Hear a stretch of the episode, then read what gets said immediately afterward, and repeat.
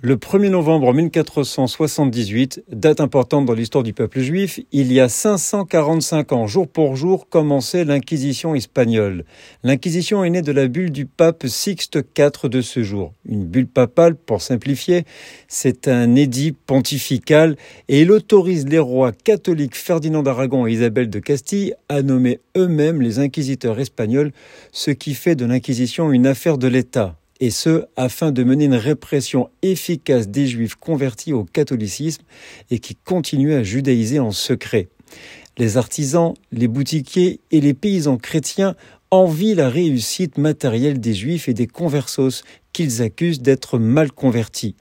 Les tribunaux de l'Inquisition apparaissent en Espagne et au Portugal. Ainsi, les premières victimes de l'Inquisition espagnole sont d'abord les Juifs convertis au catholicisme, suspectés de judaïser en secret au péril de leur vie. Commence alors la chasse aux conversos, appelée aussi les maranes, ce qui veut dire les porcs en espagnol.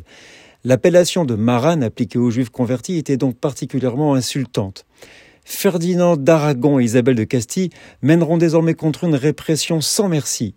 La création de l'Inquisition espagnole correspond au déferlement de l'une des plus puissantes vagues d'antijudaïsme que l'on ait connues en Europe. Ce n'est que le 15 juillet 1834 que sera abolie l'Inquisition de façon formelle et définitive par la reine-mère Marie-Isabelle d'Espagne de la Maison des Bourbons, après une carrière de sang qui dura trois siècles et demi. Les historiens estiment que pendant cette période de répression, 32 000 juifs ont été brûlés sur le bûcher et 200 000 ont été expulsés d'Espagne. Nous sommes le 1er novembre.